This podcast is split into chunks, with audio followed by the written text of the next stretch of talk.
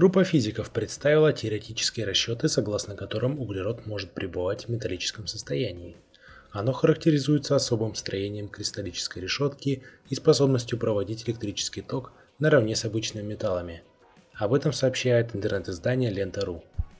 Металлический углерод имеет структуру, основанную на сочетании шестиугольных элементов в двух взаимно перпендикулярных плоскостях.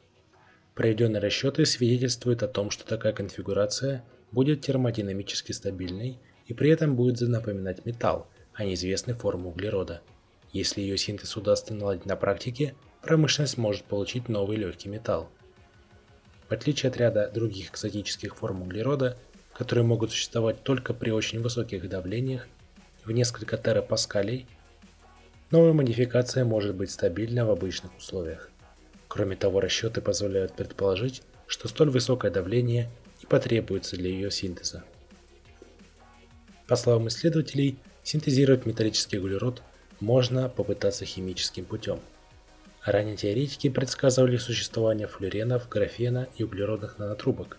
Все эти модификации удалось получить на практике, причем графен рассматривается как перспективное сырье электронной промышленности, а углеродные нанотрубки теоретически могут стать основой сверхпрочных композиционных материалов.